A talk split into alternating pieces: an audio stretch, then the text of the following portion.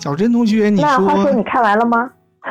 我当然啦，我是不管用什么方式，对对对，我当然看完了，我还看了很多解析呢。嗯，看了以后你是什么样的感觉？是不是如你想象般的那样好？嗯，对，如我想象般的那样好。感想强不强，深不深？赶紧给我们讲。呃，我们先来讲一下故事梗概吧。好的就，有的朋友可能还没有怎么看，嗯，谁来讲？你来讲吧。我来讲。哎，我们首先要首先要明确一下，是按照电视剧的版本讲，还是按照小说的版本讲？电视剧吧，电视剧吧，今天就不提到小说了，或者提到一电视剧和小说里写的是不太一样的，对吧？对。嗯，但是其实按照电视剧里的暗线，它其实就是小说里那样，只不过呢，它是没有把它明白的拍出来。有些没演出来。对，嗯但是基本大家也都知道了。就有一个少年呢，他叫什么？叫朱朝阳。他跟两个小伙伴儿，就是从孤儿院里跑出来的两个小伙伴儿一起去爬山。最近很火的段子啊，爬山。嗯然后拍了一个视频纪念他们这次旅程。没想到在视频里就发现了这个秦昊的老公啊，不是 伊能静的老公。伊能静的老公秦昊行凶的这个现场直播，就把他的岳父岳母给推下山了。为什么会推他岳父岳母下山呢？因为他岳父岳母让他老婆跟他离婚，秦昊就很不高兴。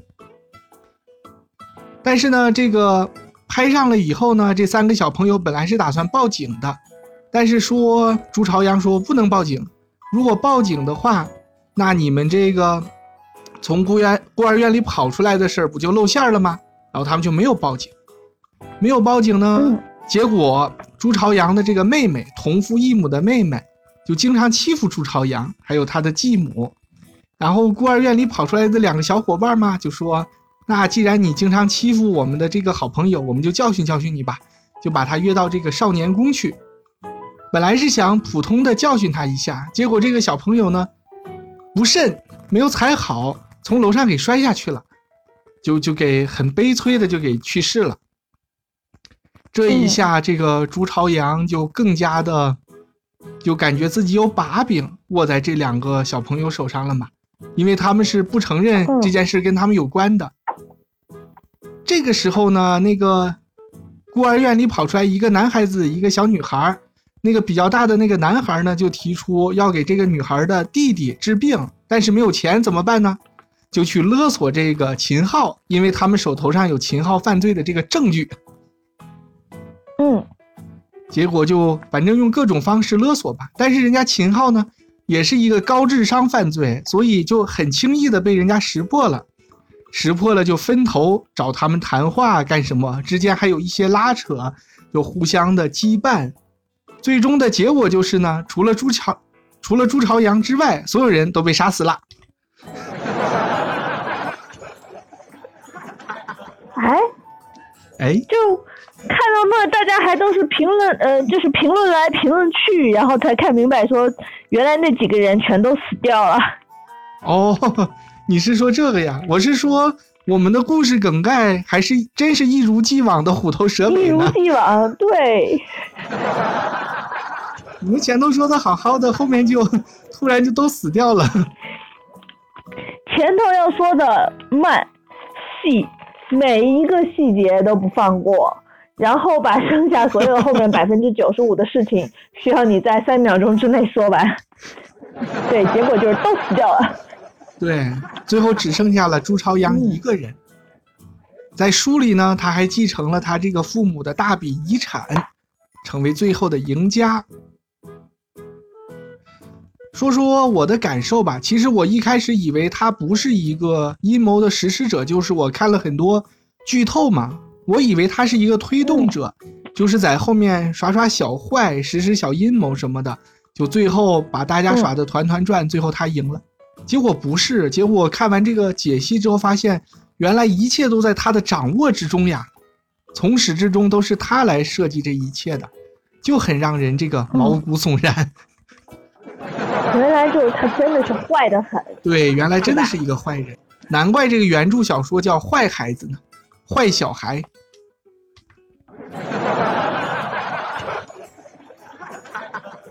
啊，小珍同学，你有什么要补充的细节？你可以跟大家说一下。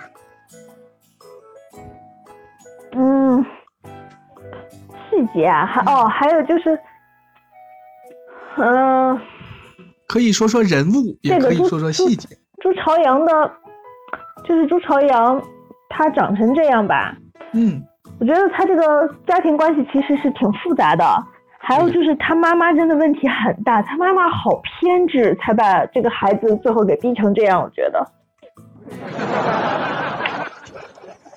我跟你说，这一代的父母都这样，大家都是这么过来的。那所以这一代的父母都这样，但是没几个是朱朝阳。其实原因在于我们没有人家那么聪明，是吧？原因在于这个是小说。但是朱朝阳真的是脑子很好，超级学霸呀。对。他能够有脑子策划这么久这么深，还有那么强的心理素质，这不是一般人能干得了的。其实说实在的，他这个家庭环境像这样的，一般情况下脑子不会这么好。这个人的脑子呀，都是这个维生素呀、营养物质催出来的。不是说每天吃刚 对啊，这是有科学依据的，不是每天吃糠咽菜，对，真的。真的吗？真的真的。真的。又颠覆了你的世界观。对，我一直觉得脑子好不好这是遗传的。当然有遗传的因素了，但是后天也很重要。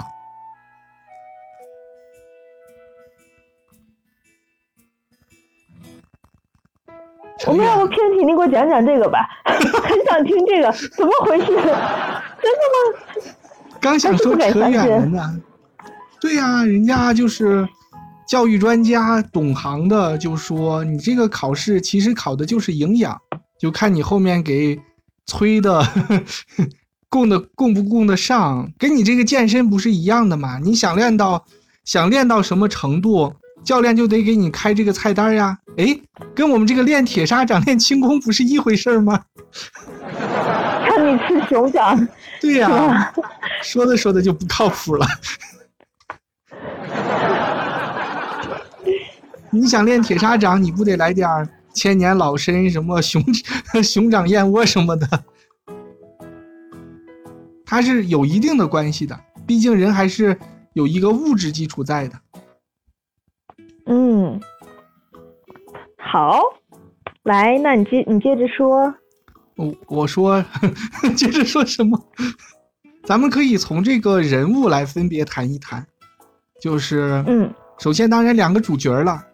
你看这个小的叫朱朝阳，谁是两个主角？秦昊和朱朝阳呀。那那两个小孩嘞？我以为他们三个小孩加就是四个主角呢。四个主角啊？好吧，四个主角。就很听劝。好，你看，小小男孩叫朱朝阳，但是这个反派男一号秦昊演的这个人呢，叫张东升。朝阳、东升就对应的一组关系，说明他们其实是一类人。对，聪明、可怕又冷静，对，冷血无情。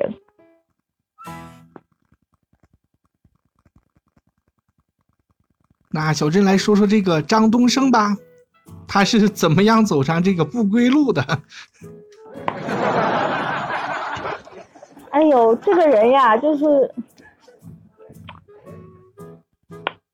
聪明又自卑，然后又偏执。我觉得这样的人可能真的就很容易出问题。他应该是，嗯，他很喜欢他老婆，但是。呃，两双方家境可能还不是特别的，所谓门当户对，所以他感觉在岳父、岳父、岳母那边总是有点，嗯，抬不起头来的样子。而且他老婆就是想要跟他离婚，又被他听见好多次，他爸妈就岳父岳母，他老婆的爸妈就劝他们说，呃，劝他闺女说，你要要要离的话，你就干脆快一点，趁早，这样也好，不要拖来拖去。他就很很生气，很恨，就觉得说这个岳父母在这搞事情，所以才发生了那著名的一幕，带他们去爬山，就把他们推到山下去了。对，你看他其实对他老婆，我感觉爱的很卑微，每天给准备这准备那，中午他在少年宫教课嘛，中午还要，嗯，下班回家还买鸡，还买什么，还要给炖鸡汤喝，这。好像不是一般男的真的能做到这么体贴入微、这么细致的哈，而且最终他后来把他老婆也给杀掉了，让他动杀机的就是说他发现他老婆出轨了，喜欢上别人，呃，所以才一直很坚定的想要和他离婚。然后，如果是说他早一点知道他老婆出轨了要离婚，他可能也搞不好就不会杀他岳父母了。对，因为也不是他岳父母撺腾着要 离婚的，而是他老婆有没有岳父母，他老婆都都会想要跟他离婚。你看，我们今天谈一个这样的，就是很惊悚的心理悬疑的剧。就特意找了一个很轻松愉快的背景音乐，你能理解我的巧思吗？放那个阴间音乐了吗？没有，我们放很阳光、很欢快的，就是要故意冲淡这个气氛。嗯。然后我其实我个人是从来就觉得理解不了这样的人，你不管和谁，人不想过了，那离婚就离婚呗。何必那样呢？是吗？非要你死我活的。所以说，不是所有的人都要成为张东升的，就像不是所有同样家庭出来的小孩都会成为这个朱朝阳，他都是有一定的主观和客观的关系，他们都是万里挑一的人了，被命运选中的孩子。好，那张东升。嗯，包括他确实是比较狠，他就是这样一步步的走上了不归路，杀了一个又一个，杀了一个又一个。对。但是我觉得他对朱朝阳始终还是有一个欣赏的这种感情在的。对呀，在这个更改之后的电视剧的剧情里面，他其实没有杀这个小孩子，就是他都是攻击的都是。对他有一些威胁的大人，不管是这个真正的肢体上的威胁，还是这个对他生活的一些威胁，他都是杀的大人。嗯，小孩到最后，在我们这个童话结局里面，他还是都活着好好的。嗯，但是呢，好，嗯，嗯，不但是了，但是呢。为什么好好的又不但是？就是说，朱朝阳这个人，他如果真的那么聪明，就是真的像他策划这个实施犯罪那样冷静的话，他为什么只在一个少年宫里当老师？为什么不会考一个正式的老师编制呢？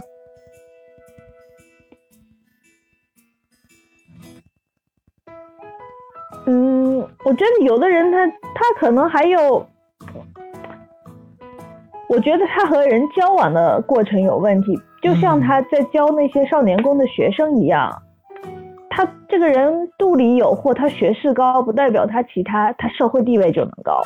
对，哇，这个应该也是怎么说呢？我们就是从这个电视剧里面的鲜艳设定来说的这件事。因为从原著来说呢，他其实是一名人民教师，但是拍成电视剧，这个传播就会很广。我们光荣的人民教师当然不能在电视里干这种事了，对呀，就让他弄一个没有编制的培训老师。所以，所以你刚才是给我下了一个套吗？并没有，我是 我是有一种。我觉得被你套路的感觉。我觉得你说的很好，然后我才补充的。没有下套，没有下套。我觉得你补充这个他的人物动机就更完整。如果真的是一个有事业编、有一份很好工作的这样一个老师，他可能也真的不会去真正的去害死他的岳父岳母，干出这样的事儿来，就少一些。可能他的那样的话，他如果人他的人际关系就是外部人际关系相对和谐的话，他就不会把所有的注意力全都放在自己家庭的人际关系上。如果老婆想要跟他离婚，他就疯了，他恨不得把所有人都杀了，不让他老婆和他离婚。说得好，因为学校里离婚的老师其实挺多的。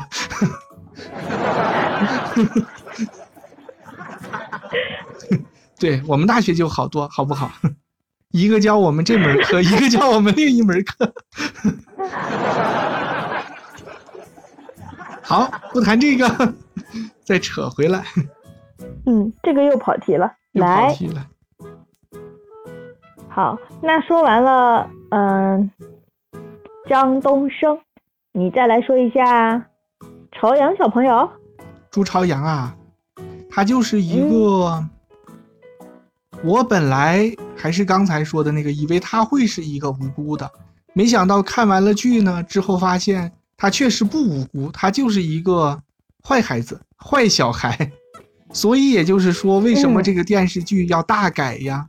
包括他们的剧情，包括他们的结局，全都要改，因为他会给这个小朋友一个不太好的引导性。这个就要说到我们后面可能会谈到一个审核的问题，就如果他不改的话是通不过的。嗯所以也就因为他对这个剧情进行了大幅度的删改，把这个明线之外呢又加了一条暗线，用各种隐喻啊什么的，就生生把它逼成了一部神剧。本来就是一个普通的悬疑推理剧，现在就是改成了一部神剧。朱朝阳 具体讲讲。朱朝阳小朋友的这个原生家庭其实挺有问题的，因为是父母离异，他跟着母亲嘛，但是这个母亲的控制欲就很强，嗯，就而且也是我们这个一般父母那样教育，老一辈儿的父母嘛，就说你除了学习，什么其他的都不要管，就 一门一门心思学好就行了，什么交朋友什么这些都没有的事儿，好不好？嗯然后他的父亲那边呢，也给不了他足够的父爱，因为又和他的继母生了一个小姑娘，就把所有的爱都给了这个小姑娘了，造成这个朱朝阳，他虽然脑子很好，有很高的智商，嗯，但是呢，就是得不到这个一定的情感上面的寄托，导致人格发生了一定的扭曲。就没有人给他做一个正确的引导吧，就做事开始变得这个怎么样，不择手段起来了。再加上好的引导没有，哎，出来一个张东升，给他灌输了不少这个不太好的引导，把他向这个黑暗面就越扯越远了。灌输了些笛卡尔的故事吗？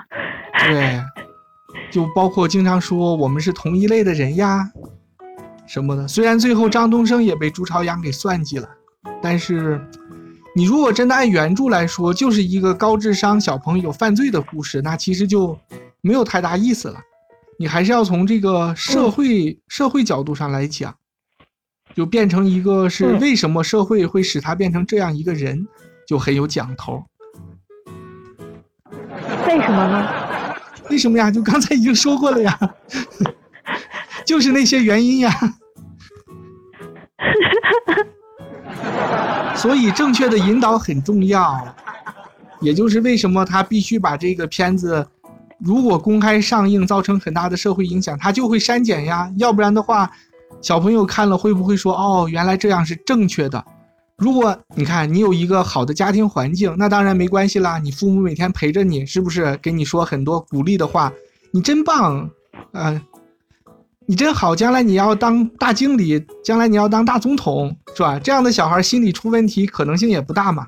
但万一有一个孩子本来就是属于父母都没有在很 很好的管他的，有管他。最好的管的方法就是表达爱的方法就是骂他和揍他。那他看了这样的电视剧，本来情感上面就有一些扭曲了，他会觉得，哎呀，原来朱朝阳这样是对的，我们做事就要不择手段，然后还不要让别人发现，这不就很可怕了吗？对，社会引导很重要。好的，嗯。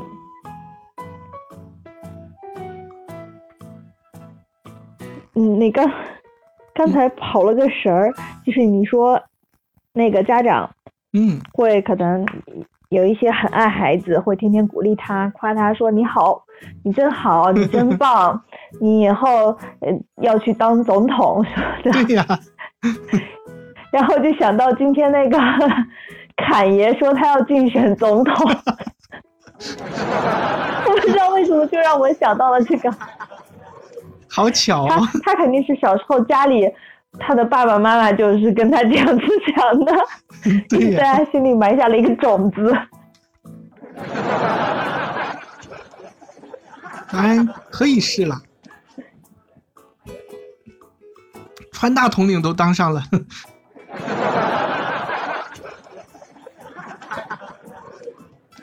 嗯，好，那接下来。就是这个大一点的小孩颜良了。颜良就是从孤儿院里跑出来，比较比较大的那个小朋友。嗯，他就很有爱心嘛，要给这个筹钱，给这个孤孤儿院里跑出来那个小女孩的弟弟要给他治病。但是呢，筹钱的手段呢，因为他本身他的父亲也没有给他一个很好的榜样，是吧？他父亲是一个毒贩子，进去了。进去了之后呢，他也是一个流浪儿，流浪儿，所以他对这个社会的认知也是有一定扭曲的。就要是给他，嗯，给他这个好朋友的弟弟治病，他选择了去敲诈这个张东升。你看，你明明是做一个好事儿，但是发心也很好，但是为什么会想到用这种违法犯罪的方式来达成他的目的呢？证明就是还是没有人跟他说过这个，你要怎么样来正确的达到自己的目的，还是一个被原生家庭受害的这样一个小朋友。虽然他很有正义感了，嗯，不过那你对他的性格上面有什么样子的想法？你觉得他性格有什么样特点？在我们这个电视剧里改过的剧情之后，他不是被那个退休的警察大爷给收养了吗？收养了就变成了一个光荣的人民警察，就各方面受到正确的引导之后，在又有几部电视剧同样一个单位出品的，他就变成了一个好警察嘛，就说明他受到这个正义的。不是正义了，正面的这个家庭教育起到作用了。哎，豆豆长，这个是什么意思？我没有看到这个。就是这个颜良呀，这个人在好几部作品里都出现过。同样，这个作者他的这个这个作者写的小说改编的电视剧里都出现过，而且还是蛮正面的警察的形象。所以有，所以有人也说了呀，那这个里面颜良肯定是没死呀，因为如果死了之后，怎么会有他长大时候的这些镜头呢？还变成警察什么的？所以说，就按照正常的这个逻辑来理解的话，就就事论事，只论这个画面本身呈现出来的这个含义，他肯定是没有死的。但是呢，作者也说了，有看过原著的说，原著里面这个人物呀，不叫颜良。是这个制片方或者是编导方为了贯穿一个这个作者宇宙使出的一点小手，就是都叫同一个名字，会大家会感觉心理上有一个延续的感觉。其实上，嗯，按照各种线索来说，这个颜良还是应该是死了的。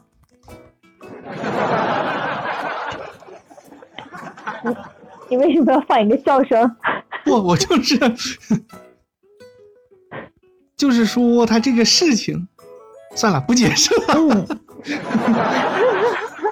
因为我只有笑声和掌声两种音效呀。对 我问完你以后，我也想到了这个问题，就是此处好像放笑声或者放掌声都不是很合适。明凯有一个，比如说哦，对呀、就这样的一个音效比较好。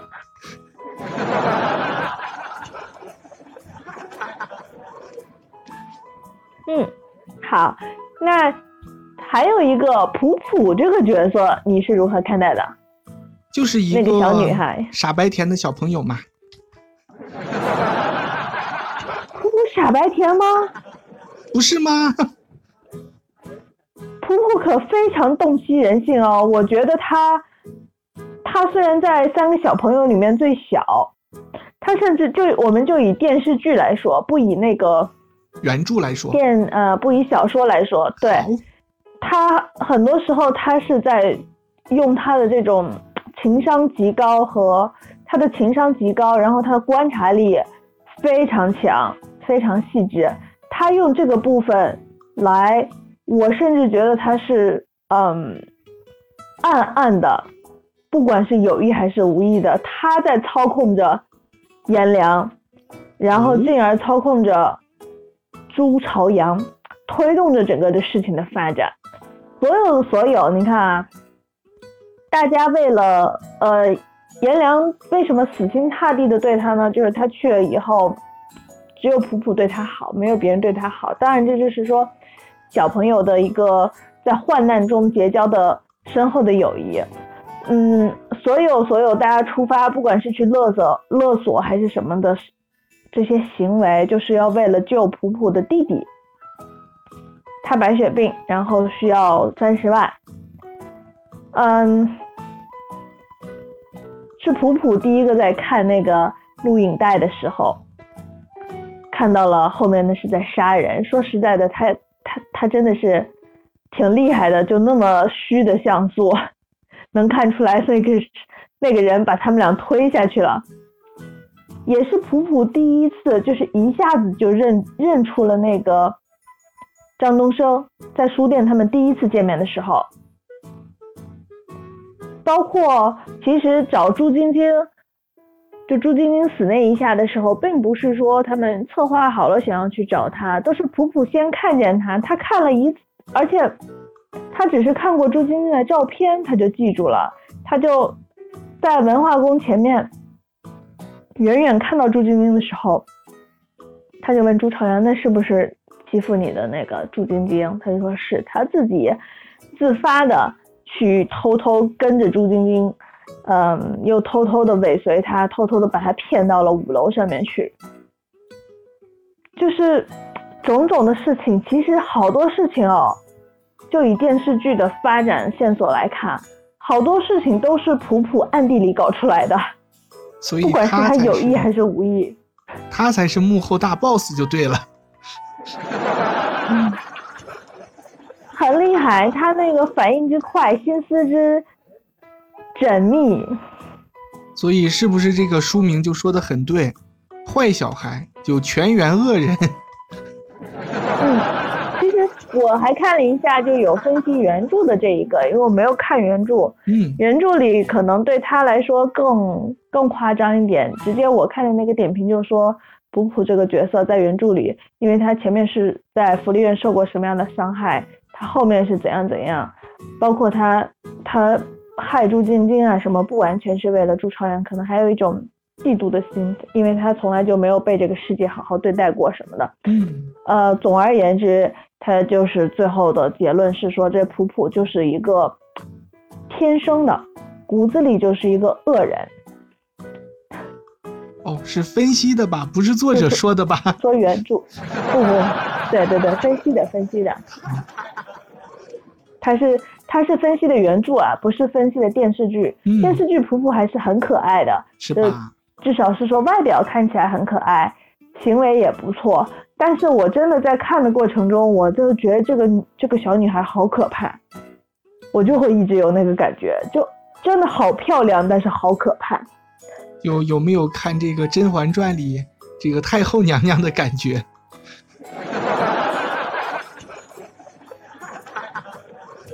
前面就各种不，好，她像是令妃，她令她像是，《令妃，甄嬛传》里有令妃吗？不不是那个《如懿传》里的令妃，她就让我会想起她来。嗯，所以说就还是一个教育的问题，社会引导嘛。嗯如果原著小说里是这样一个走向，就是很惨，孤儿院里成长出来的，如果能有这样的性格，倒是不奇怪了。但是像电视剧里培养出来这么阳光向上，就不揭示这个呃深层的那个，单从表象上来看就很难得。嗯好，那除了这几个主要人物，还有哪个人物你觉得印象比较深刻呢？这个张东张东升的岳父岳母，那你要好好跟我们讲一讲了，一共大概出现了五分钟的岳父岳母是如何让你印象深刻的？就那个笑话就很好笑嘛，不是说，因为咱们之前其实谈过，不过那个应该会比这个晚放出来，我我就再讲一遍。就导演导演不是姓辛嘛，辛导导演的新作拍出来之后，就请大家来看，他的岳父岳母也在家里看，打开电视看了一分多钟就关上了。然后他岳父跟他老伴儿说：“哎，你说这孩子是不是对我们有点什么意见？” 把岳父岳母看的吓出了一身冷汗，对、再也不敢跟这小子爬山去了。直接就把电视关了。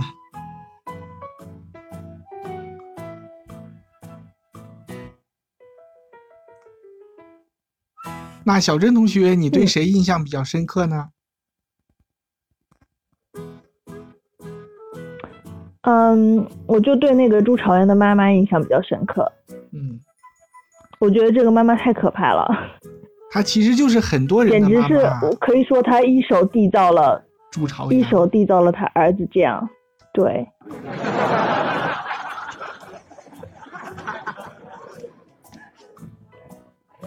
她真的代表很多妈妈吗？真的呀，就好多那一辈的人真的都是这样的呀，还有过之而无不及呢。啊，那你具体说说他可怕的点或者是表现有哪些？嗯，就是首先一个是当老师很负责的跟他去反映说，觉得朝阳同学，嗯，好像在学校里有一点不合群的时候，他就是一副那种完全不认同老师，并且。嗯，就是类似于这种，我不听，我不听，你说啥我都不听，你说都不对，就这种这种感觉啊。所以对，然后啊他在家的时候，他真的是控制欲非常之强。嗯，他天天强迫朱朝阳吃这个喝那个，一定要喝牛奶，一定要怎样。朱朝阳长期的在这种嗯单亲家庭中，他已经变成一个在家里的时候，他就是一个讨好型的人格，他完全隐藏了自己真正的情绪。他妈妈说什么，他就立刻说好。嗯，他从来不会表达自己，包括他要想要去他爸说爸爸叫我去他那里，他妈妈也没有想说，嗯，正常的你去就去吧。他妈妈第一下就问他你，嗯，怎么问的一个话，类似于你怎么看吧。朱朝阳就不会告诉他，不会直接回答说他怎么想的，他会问说，那你想不想让我去？就是一切要以妈妈的这个心为准，包括去他过生日，爸爸喊他给他过生日，他去那吃完以后，妈妈回来问他说：“你今天在那吃的什么？”朱朝阳就说：“哦，就简单随便去的那个餐馆点了些，随便吃了一些。”但他妈妈实际上不是关心他吃什么，他只是想随随口问问，然后他就说。那，嗯，妈妈还要给你煮长寿面，你想不想吃？他只其实他只在乎自己，他就在乎自己。今天是我儿子的生日，我要给他吃一碗长寿面，我要给他做长寿面。至于儿子今天在外面玩的开不开心，他吃了什么，他是不是刚吃完饭回来根本吃不下，他不 care，因为他他问了那个问题，他知道答案肯定是 yes，我还想吃，就是好像当然就不会管说我现在饿不饿，或者是说我现在饱不饱，他就说当然可以再吃，妈妈就很高兴的立马掉头就去给他做了，他从始至终这个生日就只问了这一句话。而且这句话就是他等的，就是他期盼的答案，就是我还能吃得下，我现在要去给你做长寿面去了，就是一个。而且作为一个，嗯，你先请，就是一个你先请，而且他作为一个妈妈哦，妈妈的角色通常是比较细腻一些，他实际上观察力也很弱，他都不太管孩子。你感觉他每天很忙，我又我又忙着给孩子做饭什么的，老在付出，但实际上他根本没有好好观察过他的孩子。这个其实，在心理学上有一个专门的名词，有专门的一类人吧，就是自恋型的父母。他并不是真的关心他的孩子，他真的关心的其实是他自己，所以呢，他也从来不会认真的听这个孩子说话，也不会。怎么样？他都是以自己作为出发点，但是呢，在这儿他有一些这个现象，也有一些呢，他对这个朱朝阳确实还是有爱的，只不过他不知道怎么把这个爱表达出来。比如用他这个表达，就是我给你做一碗长寿面，他不会去管你你有没有吃呀，饱了没有饱呀。另外呢，还有一个就是控制欲非常的强，就是什么都要管。然后你喝牛奶，就就要热的喝下去，哪怕晾凉一下也不行，因为晾凉一下你可能就不喝了。不过我说真的，这样的父母，之前不是也说过吗？作者说了，这朱朝阳的妈妈就是我的妈妈呀，因为他还也代表了一代的父母的样子吧，大概都是这个样的。我必须要实话实说，这样的父母管教出来的小孩，大多数还是比较老实的。就不会真的像朱朝阳这样走上犯罪的道路。虽然能有大出息的可能也不是很多，就是本本分分做一个普通人。嗯，就成为一个多少还是对社会有益的人吧。嗯，你同意吗？我感觉我没有特别多的、特别多的这种例子来支撑，所以我一时想不到。我最多就是能想到说，像我们最开始讲的那样哈，嗯，有这么有这么多类似的父母，嗯，类似的家庭，但为什么没有这么多朱朝阳呢？就是我们大部分的人没有朱朝阳那么聪明和那么冷酷，你能够想。把所有事情能想的这么完整，有计划，然后有方案，而且还胆大，就是没有他那么胆大心细吧？对，所以我们最后都没有成为朱朝阳。既然我们已经说到这儿了呢，节目也快要进入尾声了，那就进入一个我其实从头到尾都很想说，一直在说，不是广告，社会引导的问题。就这个引导真的很重要。就比如朱朝阳，如果他的父母真的是像他的妈妈一样，每天给他灌输，就学习很重要，你其他都不重要，你就一门心思好好学习就行了，剩下完全不会让你有后顾之忧，我全部都帮你做。正经的呀，就像没有打引号的聪明，没有那么聪明的小朋友，他真的会成长为一个就是非常会学习、非常爱学习，但是呢，也不会有什么大出息，你知道吗？就在这个框框里。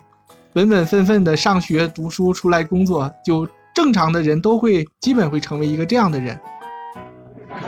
嗯，因为他的社会给他的引导就是你要好好学习，你不要给别人添麻烦，然后你要用自己的努力来这个完成学业，然后找好工作，是不是？结婚生小孩儿，就这一长串。嗯，小孩再好好学习，再好找好工作，再结婚，再生小孩。对，跟我们说的那个。放羊生羊羔，生了娃再放羊，是不是有点像这个故事？对，但是虽然说是好像带着贬义的，但其实并不是，就是大部分的人还是都是由社会还是大部分都是由这样的人来组成的，不会每一个人都变成真的这个好的方面，不会每一个人都变成这个马云变成马化腾，坏的方面是啊，我是不是说翻了？就是也不会每一个人都变成朱朝阳。我说翻了，说翻了，理解这个意思就好。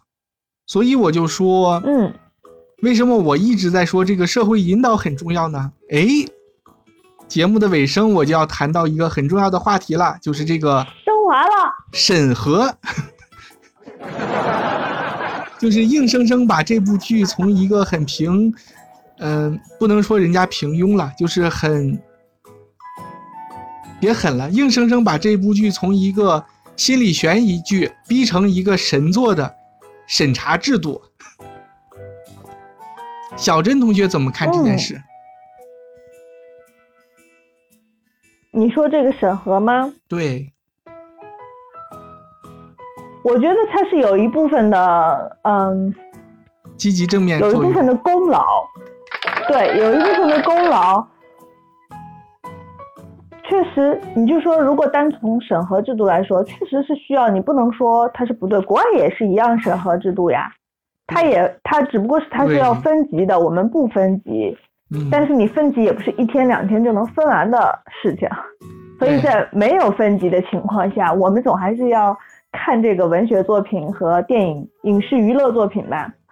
那像这种确实是，我觉得是需要稍微管控一下的，嗯，不然的话，你真的会会真的会给大家起到一个引导的作用。你就像，嗯，我自己，我有一次和别人讨论，我们俩自己聊天中聊出来的一个事情，我们的感受啊，就比如说有有一阵子，你突然间就看到说有好多这种，嗯，那个就是跑去这些心理有一些问题的人，他会去幼儿园门前，就是这种无差别的去犯罪。嗯你突然媒体爆出这么一个以后，然后就我当时是和一个警察叔叔聊的，对，那这这些以前如果报第一起出来的时候，当然是闻所未闻，大家都正常人都非常的愤慨，对吧？很气，但同时你会突然觉得，哎，就是其他各个地方的城市会突然多了好多，一下子就那一阵一阵子出来好多这样的新闻。真的会有。我有和他聊，我说这个，对你一部分的原因是这是新闻点，那一下子就有好多这个媒体去关注了，媒体关注他会爆出来这个新闻。二是说以前是有这种心理阴暗的人，他不知道该怎么去报复社会，他突然看到了这个，你这不是给他了一个现成的模板吗？嗯，很容易复制，他就想好，那我也去做吧，就会接连的就会出。我们俩当时那个警察叔叔还有跟我讲说，他觉得这样的报道应该也不用太，不要太过多，也不要太过于详细的去怎么讲，不好。对，其实这个国际，嗯，嗯国际上的共识其实真的是不要去太详细的报道这些东西，但是一些媒体，尤其是这个我们知道西方媒体，他就很喜欢这类的新闻，喜欢是打引号的，但是他真的是他们有一个媒体的原则嘛，最不好的事情就是对他们来说就是最好的事情，他们就很喜欢报道，包括这个除了西方媒体之外，啊不隐身了，想说台湾、香港的，对，所以对这类的新闻真的是，嗯，他这些法律界的呀、刑侦界的呀，共识就是真的不要太过过于去报道。不过这个就是另外一个问题了，也当然也是社会引导。我是想说的是这个分级，关于这个分级，我跟小珍同学的观点是一模一样的。我觉得它还是啊，不是分级啊，审核啊，他还是有一定的正面作用的。就是这好多人就像小珍同学一样，觉得中国其实是没有这个分级制度的。其实这个是不对的，中国是有分级制度的。中国分、啊对中国的分级制度是两级，一个是可以上，一个是不能上。他就是原来是讲了一个冷笑话。他是就是以这个合家欢为限的，就是必须大人小孩都可以看的节目，我们才能让它出现在电视上，出现在这个影响力很大的平台上。如果是这个真的不适于儿童观看的，我们干脆就不看，大人小孩都不要看，就不让不要让它出现。但是呢，这个中间就会有一些很模糊的空间，你知道，有一些可以运作的空间。就好多人说，为什么你广电局什么的，你出一些政策，你为什么不不把它详详细细的写出来？我们一级是什么样，二级是什么样？但是真的，我就是真的想说，中国人真的太聪明了。如果你真的能把它详细的写出来，那它一定有很多空子可以钻。你只要敢出制度，它就有空子可以钻。对，所以现在有的时候啊，你你也有的时候也是不得已的，你不把话这个说绝，就是完全是一个模糊的态度。我们中国人的中庸哲学嘛，就是这样来的。所以中间有一些灰色的，比如就很明显这部剧，从这个它原来的小说来说，它很明显是一部大人看的小说，它并不是一个儿童小说，你懂我的意思吧？它就像这个《白夜行》呀，像很多文学作品一样，小朋友也不会去买来看，大大多数人啊，所以它作为一个文学作品的时候，其实是没有什么问题的。而且说实话了，咱们中国人对这个读书的热情也不是很高，所以造成的社会影响也有限。但是如果把它拍成一个电视剧，这个社会影响是成百倍、千倍的这样在扩散的。你再用一个这个儿童小演员，三个很可爱的小演员，有没有把它包装成一个儿童的、带有一些心理悬疑、犯罪的作品？这样的话，这个问题就来了，会不会真的有人看到？就去模仿这个朱朝阳，去模仿这个诈骗这个张东升的这个人，这样就都不好。包括朱朝阳跟他妹妹的关系，如果真的很直白的拍出来，那都是很不好的社会影响。所以像一般这样的一些打擦边球的作品，基本上官方审核的时候，它就是有一个叫什么很有默契的一种行为，就是说。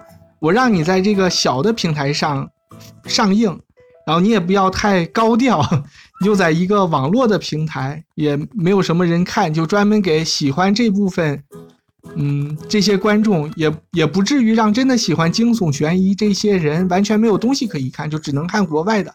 但是呢，你也低调一些。这部剧 为什么后来它后面一系列？作品现在都是处于一个审核停滞的状态，就是因为他有点做的太高调了。他意外的火了，意外的火了。但是官方就不会认为你是意外呀，就是认为你会不会有一些操作在里面，所以就给你来点小小的警告的意味。因为他的剧本是改过的，不会让他像原著小说这样去拍，他就会给他。进行一些处理，说你结尾要改，你要改成三个小朋友都在，坏人呢会受到惩罚，但是小朋友是无辜的，他也这样改了。但是改了之后呢，他用暗示的手法把真实的这个剧情揭露出来了，揭露出来了以后，大家就心照不宣嘛。你以为审核的人都是傻的吗？不会的，我跟你说吧，能上去审核的都是懂行的，他能让你这个剧出来，就是默许了你的这种做法。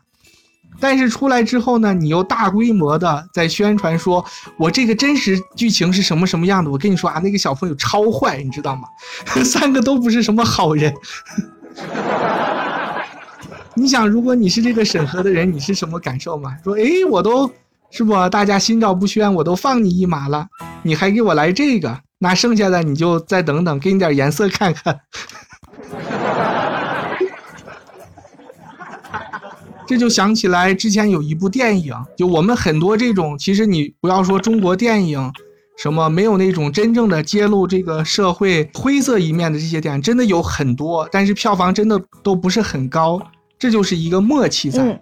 像之前有一部就是拍的是这种灵异的惊悚的片，有点像国外的鬼片，因为它是真的是有在闹鬼的，然后官方就也改了改，就默许它上映了。排片都拍好了，结果他在微博上买热门，买什么热门呢？这个剧组的灵异现象，就把这个演员找来呀，说你们在拍这个剧的时候遭遇了什么什么灵异现象，用这个去吸引别人。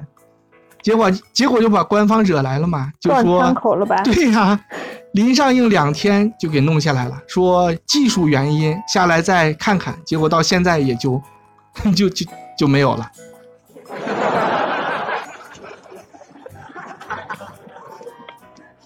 这其实就是我们国内这些影视作品的一些审核的现状，它其实是有一个默契在的。嗯，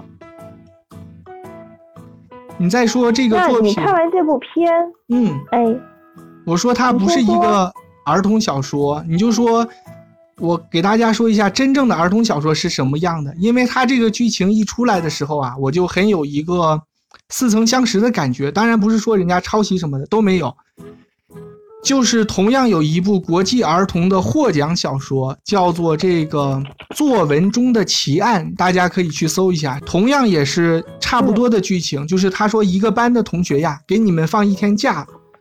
两个小时去做一个社会实践，然后把你们看到的呢写成作文，这是他们班的一个作业。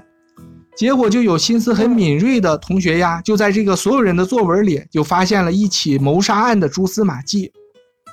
然后他就通过每一位同学的这个作文，是吧？很精彩吧？设定，然后去采访这个同学，最终呢，就是环环相扣，就在这些蛛丝马迹里拼出了拼出了一幅完整的这个坏人的犯罪地图，但是他们也没有说啊，我们是勇敢的小朋友，我们去没有，他们就是报警，把所有的这个拼起来，线索也很完整，证据链也很完整，交给警方，最后就是破获了一起真正的一个谋杀案。但是呢，小朋友还是小朋友，就是 还是很悠闲自得的吃着下午茶，几个好哥们在一块儿聊天打屁，旁边有自己心仪的女孩子。这叫做儿童文学。当然啦，人家那个也没有说他是儿童文学，嗯，还是刚才说的那个嘛，你要注意对这个小朋友的这个影响，否则的话，真出来几个朱朝阳你也受不了，是不是？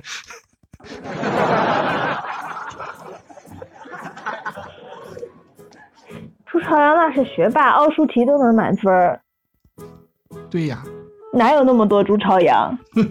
不是那么好当的。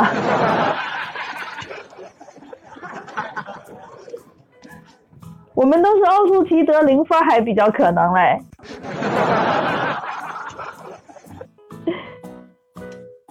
好，大家分享的是不是也差不多了？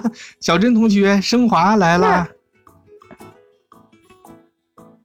嗯，不升华之前，我还想先问问你，这部剧如果再出后面的剧集，或者是说，呃，就就这部剧吧，我们不说它出续集的可能性，然后你给它打几分呢？嗯，它就是满分是五分的话，满分十分吧，十分吧，你要给它打几分？又要打分呀。嗯，打大家就爱看这种打分。我一般就是，就像我们的审核制度一样，我一般打分就是好看不好看，就是要么就是十分，要么就是零分。这个我觉得可以打十分吧，就是类型作品嘛，类型文学、类型影视剧，你喜欢这一类的，当然就很喜欢呀；不喜欢的就也不会看，十分。嗯，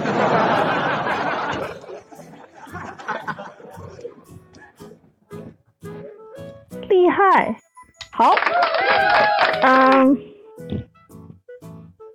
这部片呢，升华啊，我觉得人家本身就很厉害了，我你还们也没打呢，升华不到哪去。你光让我打还行。我也要打呀，啊，这话说的。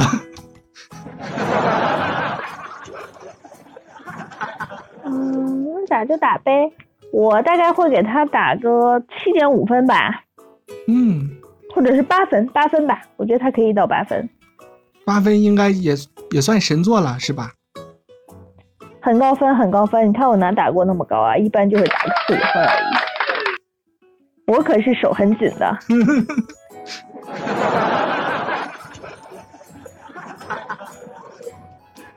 好然后就是说，希望我们所有的听友朋友们，你要是还没有看过这部片，想看呢，就是可以去看一下；不想看呢，你来听听我们节目，也就四舍五入当看了。我们这一期是真的比较经典了，用一个小时的时间带你带你精简了十二集的电视剧，还是相当的值得的。另外就是大家要注意，以后千万不要得罪那种爱数学的人。我觉得这些人 就是要么是天才，要么是疯子。数学很厉害的人，大家一定要注意了，对，和他成为朋友，好不好？家庭教育和社会引导很重要。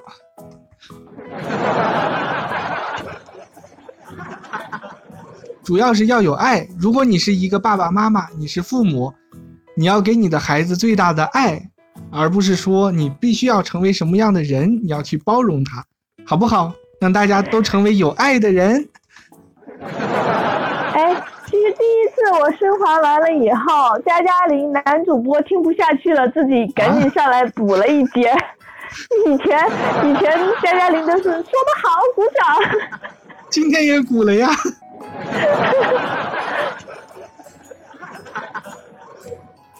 好的，嗯，那我们今天节目就到这里了，谢谢大家的守护，谢谢晶晶和小小真薇以及丽米阿浪在我们直播间的守护，拜拜，拜拜，明天再见。